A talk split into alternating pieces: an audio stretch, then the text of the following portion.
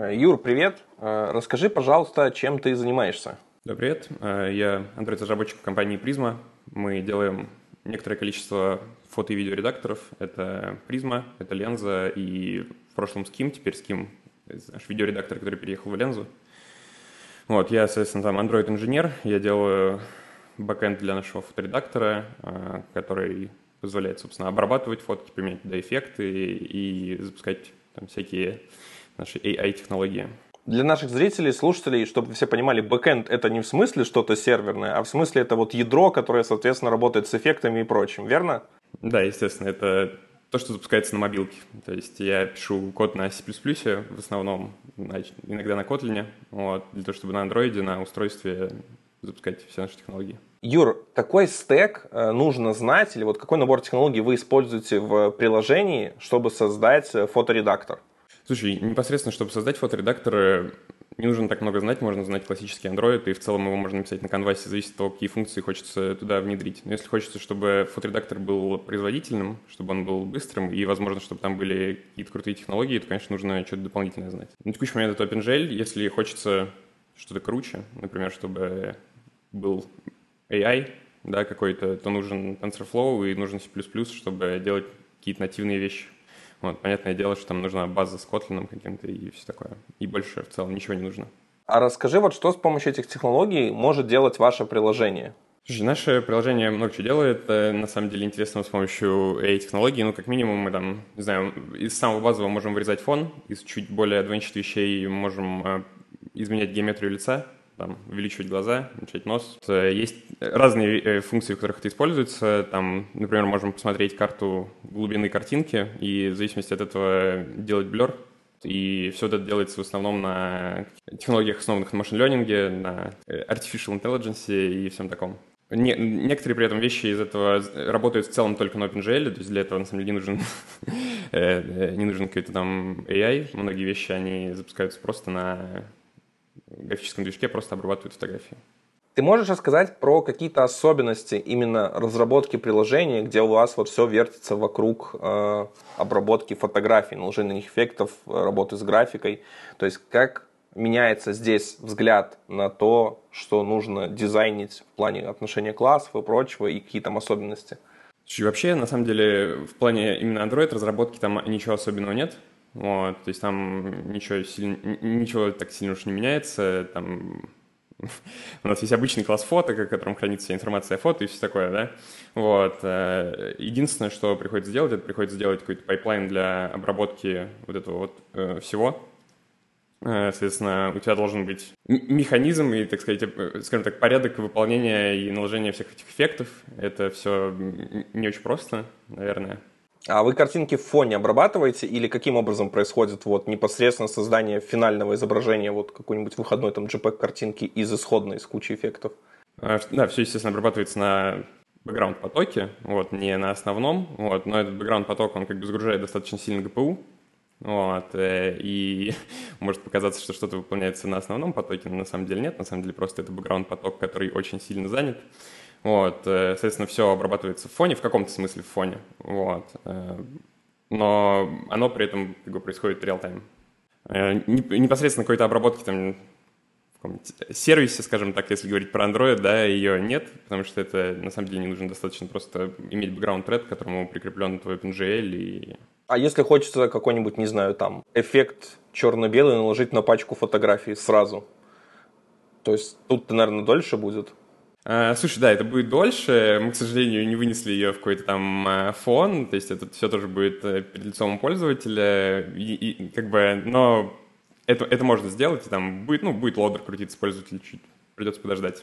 А вы в таких случаях картинку одну за одной обрабатываете, либо какую-то все-таки параллелизацию делаете там? Одну за одной. Ну, не, нет прям большой возможности распараллеливать вычисления на ГПУ. Вот, это можно более-менее делать, э, но ну, по большому счету он так и так будет загружен в определенный момент, потому что интенсивные по вычислениям э, задачи, они на самом деле загружают GPU э, мобилки так сильно, что он, в принципе, иногда не может даже UI прогружать, вот, так, чтобы просто loader там покрутить, какую-то анимацию показать, вот, поэтому там как-то еще распараллеливать эту обработку зачастую не имеет смысла.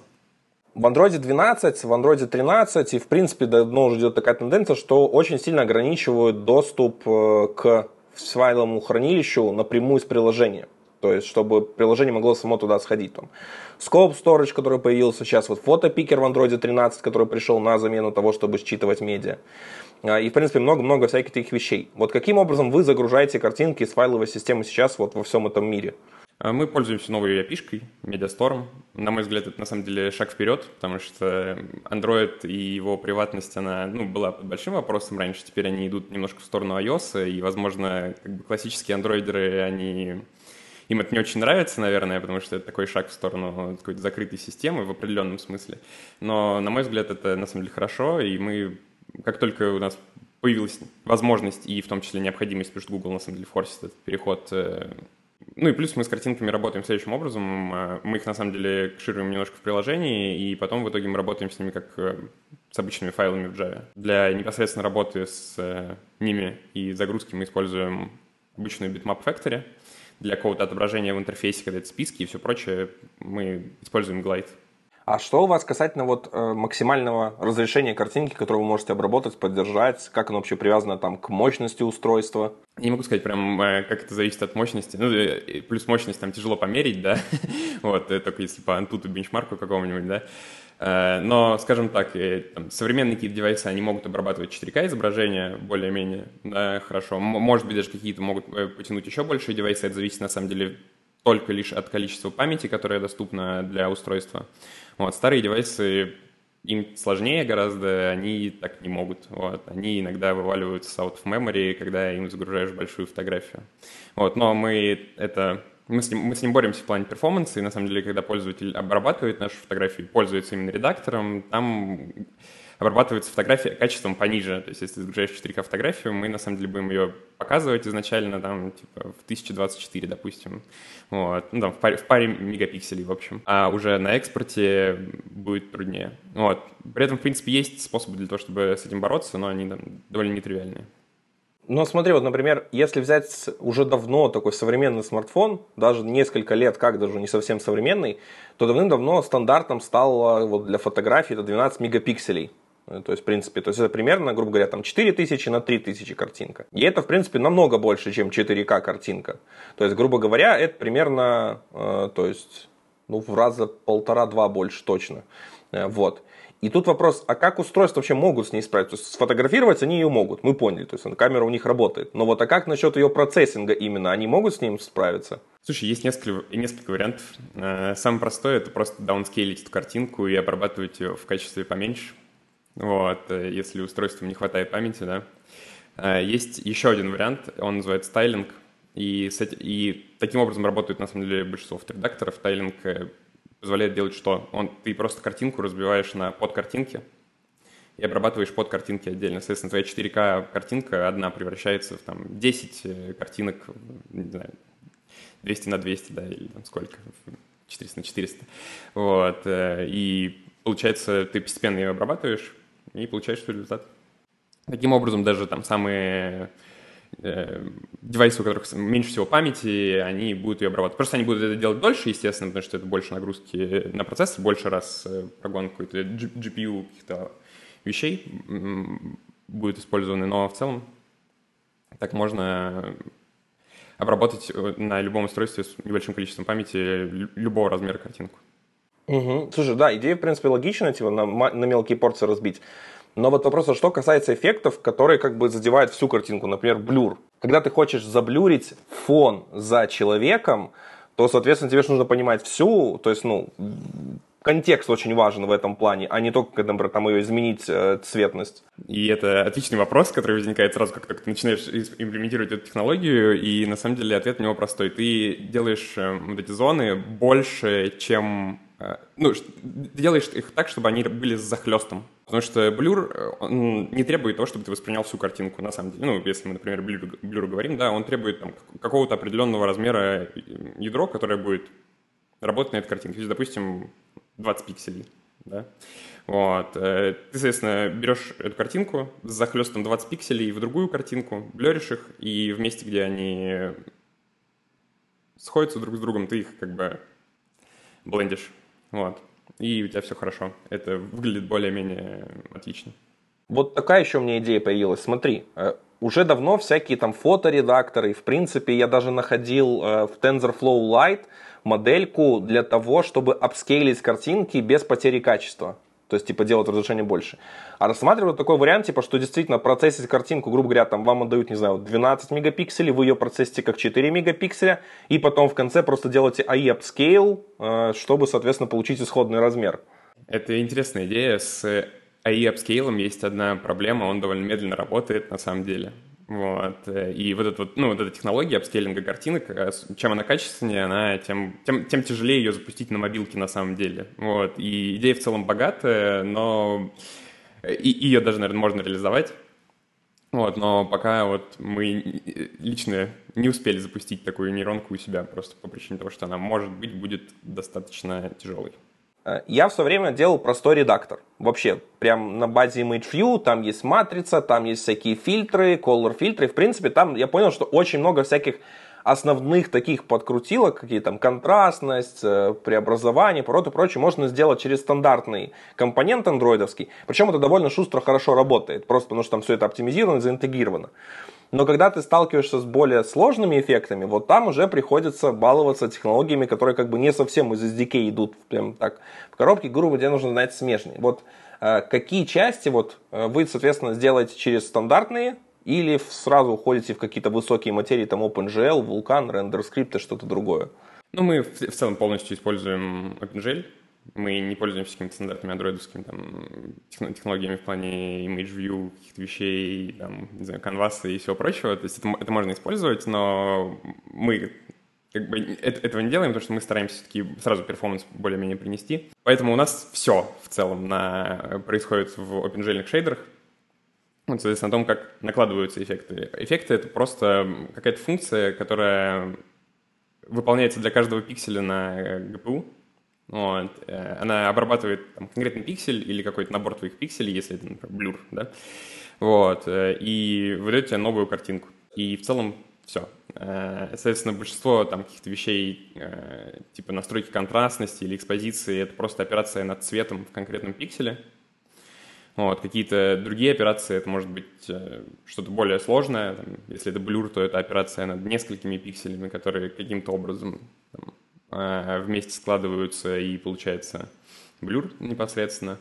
Вот, э, и могут быть там какие-то более сложные операции, там, покрасить волосы, хотя это в целом тоже просто шейдер, который обрабатывает картинку, но там есть э, определенные вычисления, которые мы делаем предварительно для того, чтобы понять, как нам на самом деле обработать эту картинку а почему вы вот, например, не взяли нативные там через NDK эффекты, там банально вот тоже рендер скрипт, ну он уже умер, правда, но в принципе позиционировался как раз-то для таких-то штук. А, слушай, ну RenderScript э, это такая технология от Google, э, которая была рождена довольно мертвой, на мой взгляд, вот, и, и использовать ее, ну, как со всеми технологиями от Google, которые выходят в первой версии, ее лучше не использовать там первый год или два, мы ее не использовали, а потом она деприкейтнулась.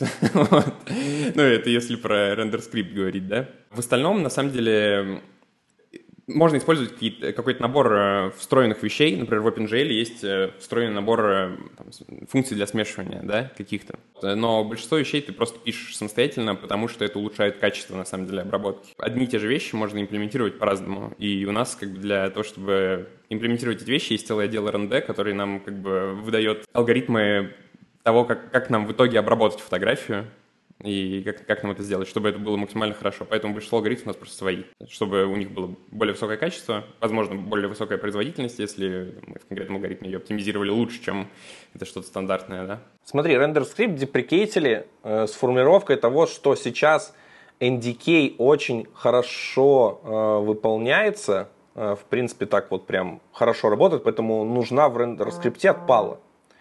А, и, соответственно, а, вот тут вопрос, типа, на самом деле, насколько это хорошо, типа, действительно, вот, э, срабатывает, все делается и прочим. То есть, вот, насколько NDK сейчас, например, если вот не откинуть OpenGL, вот пойти путем такого, можно хорошо обрабатывать картинки.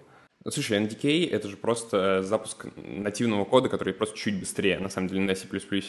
Какого-то сильного прям, наверное, прироста производительности по сравнению с Java нет. Он, ну, он есть, э, и он чувствуется на каких-то вычислительно интенсивных задачах, Вот. Э, и, но в целом, если ты хочешь именно обработку какую-то делать, фотографии, тебе почти в любом случае нужен GPU. А если тебе нужен GPU, тебе нужно что-то вроде OpenGL. Ну, просто, типа, вот, я думаю, ты тоже знаешь, типа, такой всегда, типа, хочешь себе быстрые вычисления на андроиде, тебе все нужно заимплементить на сишки, NDK, и вот там прям будет все быстро и хорошо.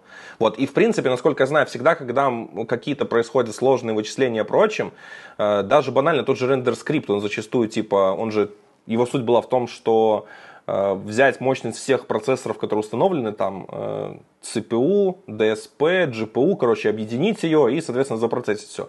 Но зачастую он как раз-то просто, э, как это, э, блин, забыл, как это слово называется. Это был fallback на C. То есть, грубо говоря, фактически это все алгоритмы, которые выполняли C. Наверное, только Google и немного кто из вендоров типа делал действительно там прям вот, чтобы можно было почувствовать всю мощь рендер скрипта. И действительно, типа, вот все таки говорят, что вот все, надо все в C делать. Типа. Это правда. Ну, то есть, э, прирост производительности у NDK относительно Java, он действительно есть. Это действительно быстрее. Вот. И если хочется делать что-то быстрое и производительное на мобилке, тебе обязательно надо писать нативный код. Смотри, OpenGL это как бы хорошая штука, но она уже, это, скажем, давно с нами. И уже, по-моему, в Android еще 7 представили Vulkan API. То есть это как раз-то новомодная штука, впрочем. А, вот у меня есть к тебе вопрос вообще, а, насколько действительно хорош так вулкан, как его малюют, и почему, например, вы на нем не делаете эффекты уже? Вулкан лучше, чем OpenGL. Действительно так, но это новая технология, они там улучшали некоторые вещи. Вулкан — это, по сути, то же самое, что OpenGL, просто новый. вот, это тоже технология, которая нужна там для вычисления на графических процессорах, вот, и для работы с графикой. Они, по-моему, позиционировались немного как 3D почему-то, но в целом там все те же технологии, что и в OpenGL. На самом деле, не, э, на самом деле по-моему, даже OpenGL шейдеры можно скомпилировать под вулкан. Поэтому это просто такой шаг вперед небольшой э, относительно OpenGL. Вот. Почему непосредственно мы не работаем с вулканом? Э, потому что Android вот, и на текущий момент там где-то 80% девайсов поддерживают вулкан, и, по-моему, 60% из них имеет стабильное API вулкана. Неплохой результат уже на текущий момент, но все еще не такой, чтобы запускать в продакшн. Вот. OpenGL, э, с другой стороны, поддерживается, в принципе, везде. Ну, там, может быть, какие-то исключения есть, но они, это скорее статистический выброс, чем э, какая-то реальность. А ну, вулкан — это новая технология, которая Google старается зафорсить, и они молодцы. Я надеюсь, что у них это получится, и мы перейдем на него, но пока... Вот, есть другие еще варианты, на самом деле. Есть еще OpenCL, который тоже достаточно быстрый, он там быстрее, чем OpenGL в, каких, в каком-то классе задач, но, например, не поддерживается официально Android по какой-то причине, вот, но при этом он есть на большинстве Android-устройств, на самом деле. Аналоги есть, ну, там есть рендер-скрипт, да, но из них э, самый такой живой для продакшена — это OpenGL, и то, что он будет везде работать, и он будет достаточно быстрым одновременно. Слушай, ну а если вот, например, сделать одни и те же эффекты на вулкане и одни и те же эффекты на OpenGL, вот там с adoption полным, все вот прям максимальным по технологию, какие преимущества можно получить от того, что это будет на вулкане? Я имею в виду там в плане скорости, может эффективности, меньше ресурсов потратится, или вот какие преимущества дает? Производительность. Все. В общем-то, больше особо ничего. Ну, там немножко у него код выглядит, возможно, поприличнее, да, чем OpenGL. Но в целом, кроме как прироста производительности, по большому счету, ты ничего не получаешь. Да, по поводу его развития и поддержки, Vulkan, если я не ошибаюсь, с Android 10 для всех 64-битных устройств является обязательным. То есть без него нельзя сертифицироваться. Да, они ввели вот это, и это прекрасно, но пока не все девайсы так сделали, плюс есть, ну, вообще поддержка там андроидом, андроид-устройствами всяких новых технологий, и это обычно довольно интересная вещь, потому что даже тот же OpenGL, который есть везде, он иногда забавным образом разными вендорами поддерживается. Вот, например, у нас была ситуация, когда мы выпустили приложение в продакшн, и выяснилось, что именно на Huawei у нас не компилируется там один какой-то шейдер, потому что у них нет функции, по-моему, минимума у вектора у всех есть, у Huawei почему-то нет. Вот. При том, что там в стандарте OpenGL есть там какой-то там, второй версии, допустим. Такие вещи происходят. И они там, ну не только с Huawei случаются, они там еще подобного рода вещи там с Samsung случались, и, и, и с другими вендорами такое иногда происходит. И я подозреваю, что с вулканом, даже при его полном форсировании от Гугла, там будут будет тяжелая история с интеграцией, на самом деле, с разными вендорами, потому что это, ну, классика, на самом деле, на андроиде. Давай теперь тогда двигаться к АИ-части вашего, где у вас, соответственно, включается нейроночки, где начинает все, соответственно, анализироваться. А, вот. А расскажи для начала мне, а вы модели для обработки изображений разрабатываете сами, либо берете какие-то open source или там на основе их что-то делаете? У нас есть отдел R&D, он э, обучает свои модели. Единственная модель, которую мы сейчас используем, ну, какую-то, скажем так, нейронную сеть, которую мы, в принципе, используем у себя в проекте, это определение лиц от Гугла, вот, из их ML, из их ML-кита. Вот, там появилось еще несколько интересных функций, может быть, мы тоже их когда-нибудь используем, но не сейчас. Соответственно, все наши модели, которые у нас есть, они наши. Вот, какие-то вещи там, это открытые технологии, там это пейперы, которые ребята читают и имплементируют в себя. Вот, но да, у нас есть целый отдел, который генерирует нам нейронки и приносит их. Не только нейронки, алгоритмы. А вы на TensorFlow работаете или на чем-то другом с нейронками? Мы непосредственно на Android запускаем нейронки на TensorFlow, да. Нам от R&D они приходят в другом там формате, он называется NNX, он более общий, это для того, чтобы и iOS могли с, с ними работать, и мы могли с ними работать, и нормально ребята из R&D могли генерировать этот формат и поддерживать его. Мы его у себя там конвертируем в TensorFlow, TensorFlow Lite, естественно, для мобильных устройств, и запускаем на мобиле. Какие эффекты у вас работают на основе АИ? Значит, во-первых, у нас есть целый набор функций для ретуши лица. Вот, они работают на основании каких-то машин learning вещей, да, каких-то нейронных сетей. Э, соответственно, там по, по большей части нейронные сети там задействованы в том, что они определяют, где у тебя, собственно, кожа лица, где у тебя там губы, где у тебя глаза, а непосредственно какие-то алгоритмы уже потом это обрабатывают обычно, ну, не прям artificial intelligence это обрабатывает, а уже какие-то там контраст глаз, все такое, это все в своей основе базировано на нейронных сетях. Вот, есть функция, которая позволяет изменять геометрию лица. Это там изменить размер носа, изменить скулы, изменить размер глаз, э, все такое. Э, подобные вещи, там FOF, например, поправить. Э, они работают тоже в своей основе на основании нейронных сетей. Потому что нейронные сети, например, размечают твои, твое лицо, в принципе. И они сообщают нам, где твое лицо находится и где какие его черты находятся. Есть Перекраска волос. Перекраска волос — это тоже, на самом деле, просто сегментация волос, которая потом их перекрашивает. А, у нас есть э, автоматические adjust фотографии. Это вот эти все операции, которые делают, э, экспози... подкручивают экспозицию, э, контрастность, сатурацию, все вот это такое. Оно работает тоже на нейронных сетях. Нейронные сетки научились выбирать, какой, что для фотографии будет лучше. Они нам мы прогоняем там фотографию, и они нам, соответственно, подсказывают, что для этой фотографии будет лучше. Так, в нейронных сетях еще у нас есть э, специальный блюр, вот, который работает на основании карты глубины. Это гораздо более красивый блюр, чем э, обычный блюр э, просто фона. Э, поскольку он более похож на что-то такое реалистичное, что ли, может, на какой-то результат э, с настоящего фотоаппарата. Вот, и довольно, довольно симпатичная фича. Еще мы недавно перенесли из нашего, из нашего приложения призмы в лензу непосредственно накладывание стилей. Вот, э, у нас есть такая фича, которая приложение превращает в такое, я бы сказал, художественное произведение в, в разных вариантах, да.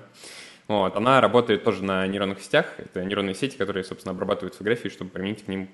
Э, а, еще у нас есть э, реплика, реплика обработки фотографий с других фотографий. То есть можно загрузить чью-то фотографию, которая обработана каким-то образом, и мы с нее подтянем э, фильтр. Каких-то именно нейронных сетей это, наверное, все. Все остальные технологии, они могут быть похожи, например, на AI, но тут зависит от того, что ты имеешь в виду под AI, потому что у нас, например, есть... Ну, есть, например, такие вещи, как э, подсказки фильтров. Они могут выглядеть как AI, но AI не являются, потому что на самом деле это какой-то просто алгоритм, который по каким-то критериям статистическим, да, у фотографии может определять, какой фильтр больше подходит. У вас все вот эти вот AI-модели, они локально хранятся, и все процессится на устройстве, без необходимости хождения в облако, чтобы изменить картинку? Да, мы offline first приложение. Это наша фишка, на самом деле, относительно большинства конкурентов, потому что у нас есть одна облачная фича, это обработка стилей, вот эта новая, она частично облачная, вот. Но на самом деле не так много приложений сейчас, которые, в принципе, не ходят в интернет для того, чтобы сделать эту обработку. То есть если ты зайдешь там в FaceApp, Facetune э, и прочих ребят, по-моему, только Facetune более-менее на девайсе что-то делает, но большинство из них почти все выполняют, на самом деле, в интернете. Если выключаешь интернет, ты заходишь в приложение, оно сообщает тебе, что сори, не получится ничего обработать. Uh, у нас это не так, мы закачиваем модельки, и мы все делаем на устройстве. А как вы обеспечиваете тогда безопасность моделей? То есть фактически это же файлик, который лежит на устройстве и который можно украсть. И, соответственно, куда-то затянуть потом. Вот и что вы тут применяете? На андроиде, по большому счету, нельзя обеспечить полную безопасность все чего-либо. Все, что угодно у тебя есть, что есть на девайсе на андроиде, оно подвержено тому, что это украдут. У нас был забавный перл с э, безопасностью. Вот. Э, мы там как-то применили одну технологию, которая позволяет в НДК верифицировать э, приложение, чтобы его не пиратили. Вот, э, соответственно, ну, там все, э, какая-то часть кода выполнялась в НДК, который позволял проверить, пиратится приложение или нет. В итоге мы через какое-то время нашли нашу АПКшку на ForPDA, и там наша обычная соха была подменена на файл с названием fuck.so, и она была спирачена вот, с большим успехом общем, к чему я? Э, к тому, что на самом деле на Android ничего не безопасно. Мы обеспечиваем безопасность настолько, насколько мы можем. То есть мы шифруем модели, вот, мы скрываем это шифрование настолько, насколько мы можем. Но, вероятнее всего, если кто-то захочет украсть модель, у него это вполне себе может получиться. В действительности это не так страшно. И клонов, на самом деле, нашего приложения довольно много, особенно там на iOS, ну и на Android тоже в действительности. И, возможно, они даже у нас что-то подрезают. Но тут ничего не сделаешь. Э, тут трейдов в том, что это offline first приложение. То есть, возможно, кстати, вот другие и через бэкэнд работают, чтобы не допускать вот этой утечки важной технологии внутри. Я сомневаюсь. Скорее всего, они так делают просто потому, что они ну, просто потому что на мобилке на самом деле очень дорого все это делать. То есть это не так просто, и есть какие-то технологии у нас, которые непосредственно в наших, ну, там, в том же TensorFlow, который мы улучшаем. Э, гугловский оригинальный TensorFlow на самом деле на мобилке не так хорошо работает. И зачастую там бывают смешные вещи, там какая-нибудь операция среднего не работает, или там, ну, в общем, забавные разные вещи происходят в TensorFlow на мобиле, и поддерживать многие нейронные сети для того, чтобы они запускались на мобиле, это при этом запускать их на каком-то ну, на бэкэнде, там, если это PyTorch какой-нибудь или что-то еще, что может запускаться на десктопе вполне себе спокойно, это очень просто, дешево и сердито при этом, в принципе. Если посмотреть вот презентации современных там чипмейкеров, э, новых всяких телефонов, прочим, одна из ключевых вещей, которую всегда рекламируют, это какой-нибудь там чип для ускорения, аппарат для аппаратного ускорения нейроночек. И действительно это вот сейчас везде, там даже уже в среднем сегменте есть какой-то чип прочим. И вот вопрос тут, э, насколько эффективно это действительно помогает ускорить работу, насколько хорошо это работает, прочим, или это какой-то маркетинг. Это великолепно работает у Apple. Просто прекрасно работает у Apple. У них очень быстро запускаются все нейронки. Э, у Android, в общем, NNAP зачастую фоллбекает на CPU, вот, то есть она просто выполняет то же самое на CPU, если у тебя нет какой-то, ну, встроенного вот этого ускорителя аппаратного для нейронок. Но они действительно помогают, они действительно быстрее работают, не маркетинговый ход, они действительно лучше, но для этого надо, опять же, использовать это API, и не все, не все это сейчас себе тоже могут позволить, э, вот, хотя TensorFlow это более-менее там, поддерживает и что-то даже запускает на, API. Это не маркетинговый ход, это будущее наше ближайшее, особенно если мы хотим запускать нейронные сети на мобильных устройствах, и, наверное, не только на мобильных устройствах, там, а на, на других, на, на любых устройствах, куда можно встроить такие чипсеты, вот, и это, я думаю, прекрасно. Аппаратное ускорение — это вообще прекрасно. А вот то, что сделали Neural Network API в Android, то есть для наших зрителей, кто не знает, это такая штука специальная, которая позволяет соответственно, не думать вам о том, какая имплементация или какое железо стоит, а иметь такое общее API, типа такая Java, но специально для нейроночек. Э, я слышал очень много отзывов, что на самом деле там есть стандартный вариант, это fallback на C исполнение, то есть типа, ну, как в NDK, а не именно процессинг на непосредственном чипе, там, куда можно это переложить. И много вендоров так делают. Это как бы есть одна из основных проблем, почему Neural Network API получилось бесполезным. Так ли это на самом деле? Или ситуацию приукрашивают? Слушай, это так, да. Ну, то есть, э, когда у тебя нет этого нейронного движка, он просто фуллбэкает на CPU. Вот, во многих, во многих случаях, и там выполнение будет просто долгое. Но, в общем, если ты хочешь использовать NNP, то тебе надо проверять, есть ли NNP на устройстве. Вот, если оно там есть, то оно если оно работает, то оно будет быстрее. Вот. Но, ну, как любая, опять же, технология Гугла, э, это еще немножко далековато до такого хорошего, нормального продакшена.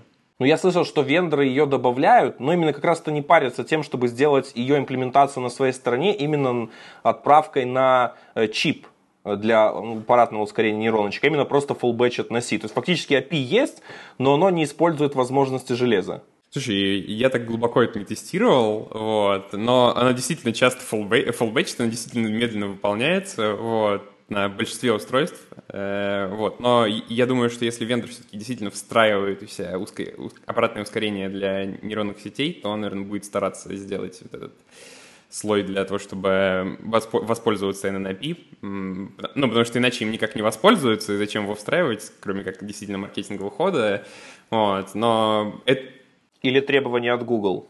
Да, да, да. Но на самом деле это просто проблемы с э, любыми технологиями, которые появляются на Android. Со временем, я думаю, вендоры справятся с тем, чтобы нормально это интегрировать, и мы будем пользоваться. Вот просто сейчас рано. А вообще вот если взять такое, скажем, идеальное устройство для того, чтобы там все аппаратно ускорялось, впрочем, вот э, какие устройства вот лучше на андроиде брать, вот именно в плане реализации хорошей работы с железом, софта, ускорения, вот этих всех эффектов, и OpenGL, и нейроночек? Слушай, я каждый раз, э, когда беру поколение устройств Pixel, я каждый раз э, офигеваю, какой он быстрый. Он, причем такое ощущение, что он даже быстрее, чем надо, потому что там, если айфоном попользуешься в 120 Гц, он кажется все равно медленнее, чем Google Pixel, как будто бы, вот. И, я не, не всем понимаю, каким образом достигается этот эффект. Вот, поэтому самый такой хорошее устройство, на мой взгляд, это в любом случае будет Google, Google Pixel. Есть всякие интересные девайсы типа Asus ROG, вот, э, в которых стоит видеокарта там мощнее, чем в моем ноутбуке, да, Э, и он там с вентилятором идет вместе, э, и можно как бы пользоваться устройством, чтобы у него кулер охлаждал его. Я не знаю для чего, что он там может запускать на андроиде. А что касается самсунгов, их же на рынке больше всего. Самсунги хороши, но у самсунгов э, свой процессор, и этот свой процессор иногда делает всякие странные интересные вещи. Samsung надо, если ты хочешь писать какие-то нативные вещи, да, там OpenGL даже, наверное, C++ какой-то, надо иметь всегда у себя Samsung, потому что, скорее всего, на Samsung будет что-нибудь интересное. Вот. Какой-нибудь шейдер не запустится, он как-то будет по-особому работать, будет какая-то особая пишка. А если взять, вот, скажем, лидера чипов на андроиде Qualcomm, вот насколько в них хорошо работают всякие аппаратные ускорения, интеграции с их там чипами новыми, то, что они рекламируют. Насколько эта печка в итоге получается? А, слушай, насколько печка не знаю, не держал, э, не держал давно печку, хотя на самом деле, если запускать там много раз э, нейронные сетки, вообще GPU какие-то операции э, выполнять, то почти всегда получается печка на всех устройствах, на самом деле. Прям все, ну, все устройства очень сильно нагреваются. И я зачастую как бы встречаюсь в тестировании с тем, что мне как бы тяжело взять девайс, и он там скоро выключится, допустим, да. Qualcomm хорошие процессоры, это хороший чипсет, Э, у них даже есть свои прикольные технологии для выполнения нейронных сетей, которые у них были давно. Это СНПЕ, насколько я помню. Вот. Э, и они молодцы, они много чего хорошо выполняют. А какое у вас самое популярное железо вот у пользователей? То есть у вас, например, там, не знаю, большей части флагманы или там средний сегмент, вот в какой части вам приходится работать? Слушай, у нас э, все, есть всех типов пользователей, но платят в основном флагманы. Поэтому, ну, если ты хочешь, чтобы у тебя была пользователи платили за подписку, ориентироваться надо на дорогие флагманские устройства. Но пользователи бывают разные. То есть иногда пишут пользователи там с каким-нибудь очень старым Samsung, у которого еще 1 гигабайт оперативки, там два ядра на процессоре, что-нибудь в этом роде, какой-нибудь там самый старый, самый минимально поддерживаемый Android, который у нас есть. Вот. Э, и их тоже приходится поддерживать. Вот, э, и они тоже есть. Слушай, у меня, кстати, возник еще интересный вопрос. А как у вас распределяется аудитория между Android и iOS? Вот я имею в виду в процентном соотношении от всей iOS сильно больше. Но это сколько? В два раза, в три раза? Вот сильно больше этого сколько? Слушай, я не уверен точно, возможно, в какие-то десятки, типа, раз э, больше, вот, э, да-да-да, но... А платных пользователей? Там особенно большая разница, потому что iOS действительно... Ну, на iOS пользователи больше платят, сильно больше, сильно больше пользователей платят, вот, они как бы готовы заносить деньги, и там больше юзеров, Э, которые, у которых лучше ретеншн, э, которые пользуются приложением. Вот, это действительно так. Слушай, ну я не знаю, я знаю несколько приложений, где Android платных пользователей больше, чем на iOS, но я думаю, что ваша ситуация в большей части связана с тем, что у iOS типа есть такой, во-первых, сценарий, типа это камерафон, оттуда лучше постить в Инстаграм, и, соответственно, если вот этот сценарий есть, то ваше приложение как компаньон там, вот к этому процессу, ну, лучше подходит, чем на андроиде. Наверное, тут связано именно с маркетингом самой операционки и самих устройств на этой операционке. Да, это наверняка связано еще и с тем, просто, что у нас за продукт, и то, что наш продукт лучше заходит пользователям айфона, чем пользователям андроида, да, вполне, вполне и вполне это так, я думаю. Каким образом вам вообще приходится тюнить производительность, что-то там улучшать, уменьшать, делать, вот, чтобы ваше приложение могло работать нормально на устройстве конкретного пользователя, независимо там запустить он его там на среднем бюджетном телефоне там за 200-300 долларов, или это будет флагман там за полторы тысячи? Слушай, типичная борьба с производительностью, она в памяти.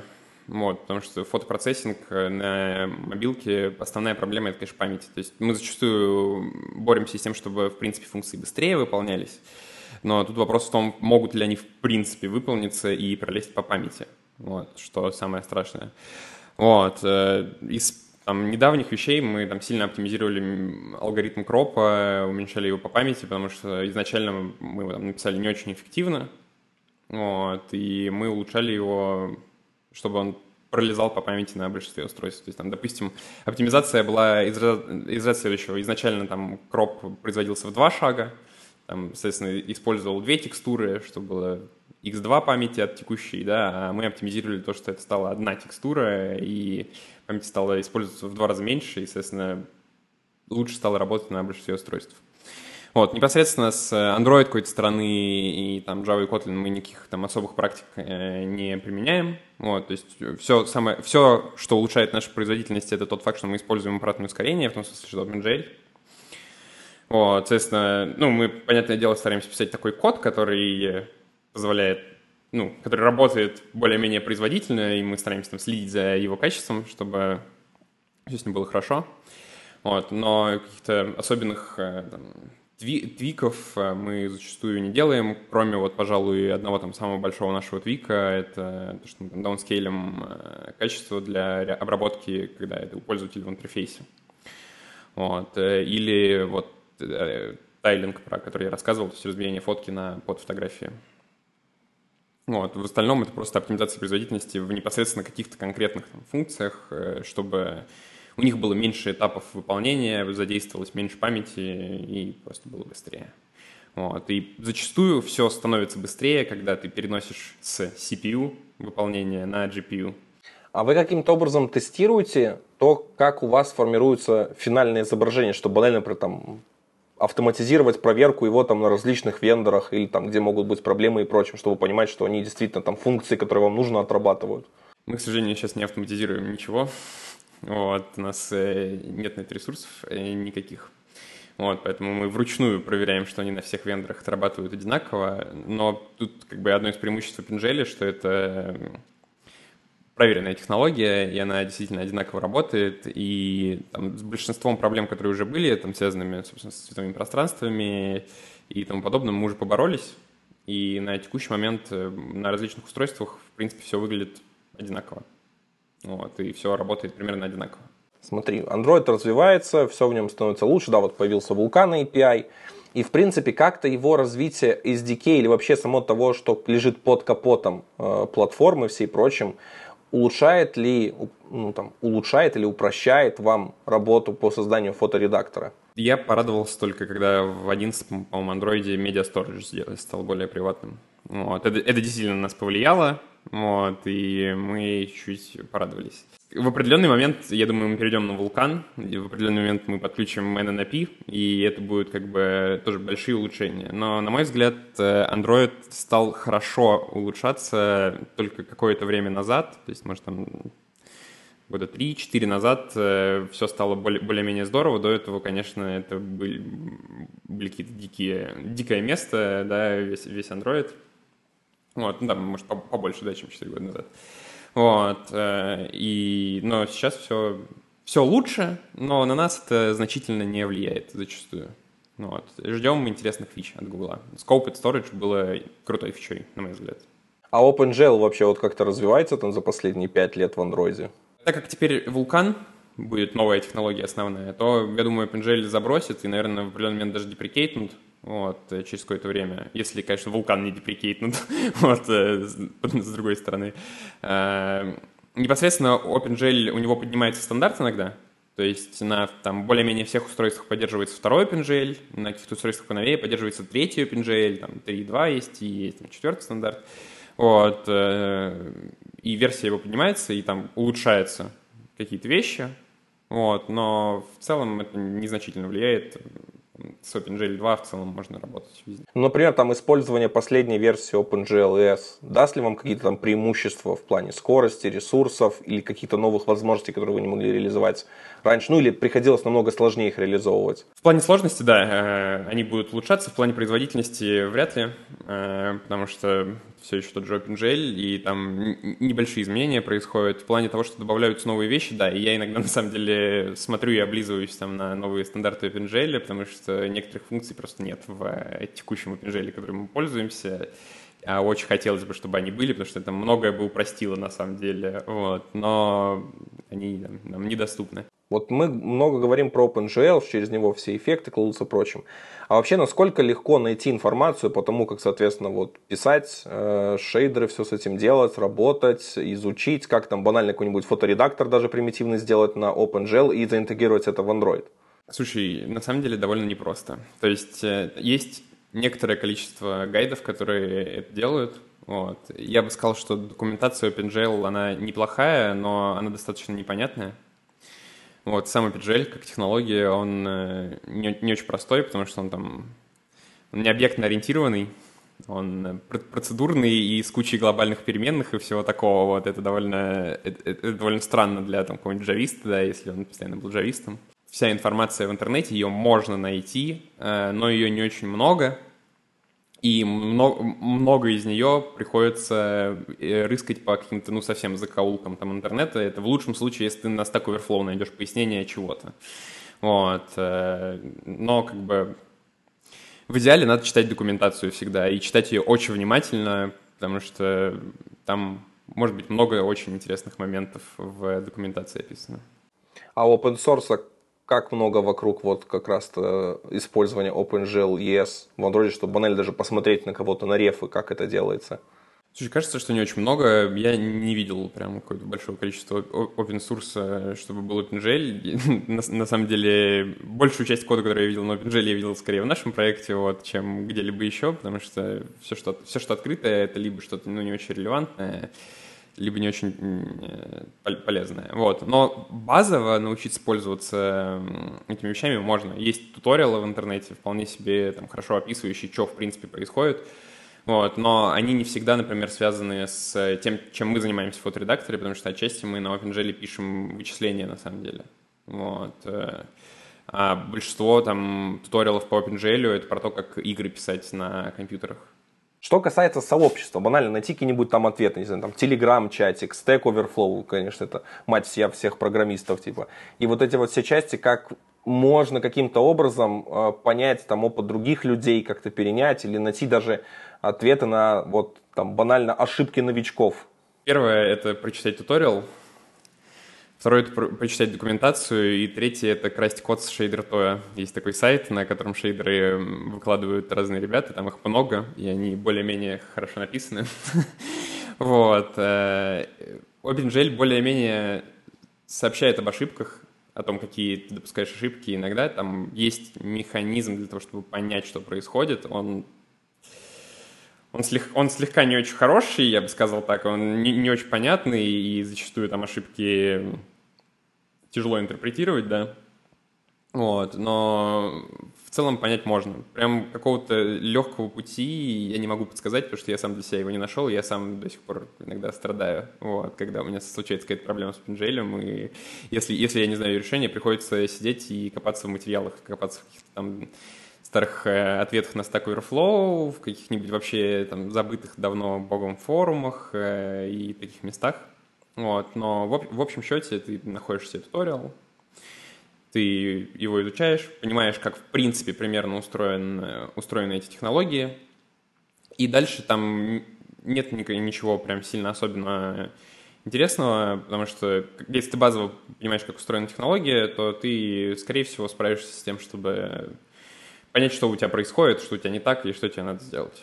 Слушай, вот последние годы я довольно много читаю новостей, как там в Android студии появляются какие-то возможности для работы именно с OpenGL, там отладки, какие-то там показов, что-то упрощение в игры очень много вкладывается Google в плане там и всякие новые перформанс-метрики, что можно было через Google Play мерить и прочим.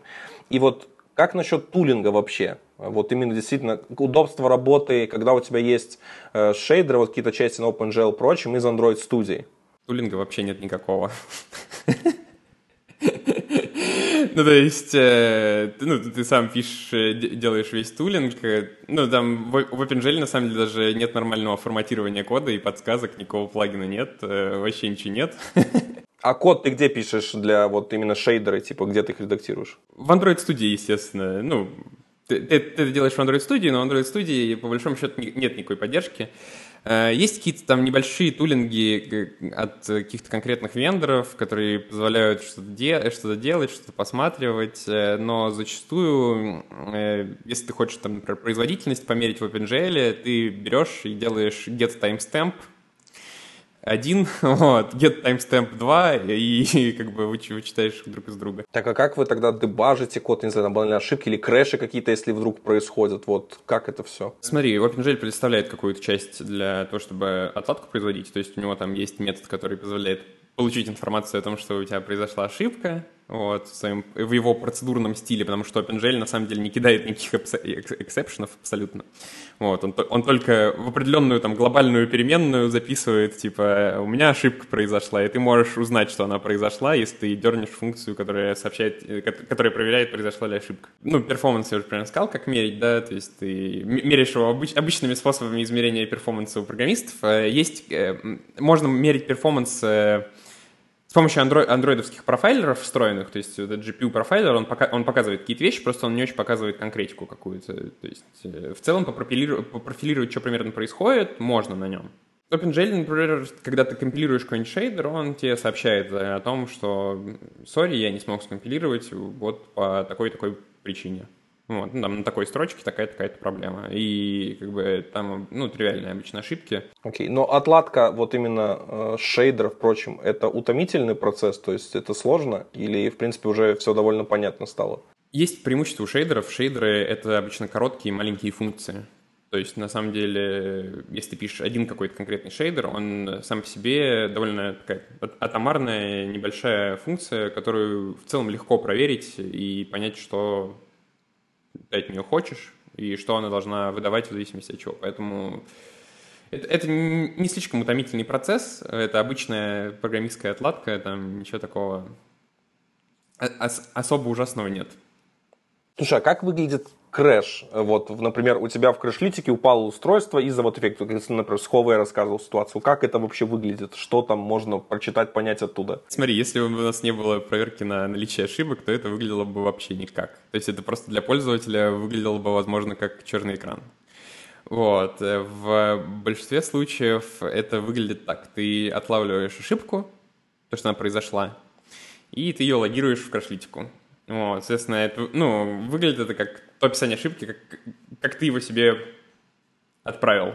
Короче, хочешь оттакать ошибку в OpenGL, сделай себе это сам. Да, да, да, да, да. Зач- зачастую э, там более-менее понятные ошибки, потому что там есть набор этих ошибок в документации, там для каждой функции описано, в чем примерно ошибка. Но из-за вот этой процедурности OpenGL и из-за того, как, в принципе, там, ты получаешь информацию об ошибках, иногда ты можешь э, получить ошибку где-нибудь в одной функции, а узнать о ней только через там, типа, 10 минут после того, как ты дернул проверку на ошибку. А ошибка была. Но при этом весь остальной код типа выполнился, и ему нормально. Вот. Такое бывает и нередко, да.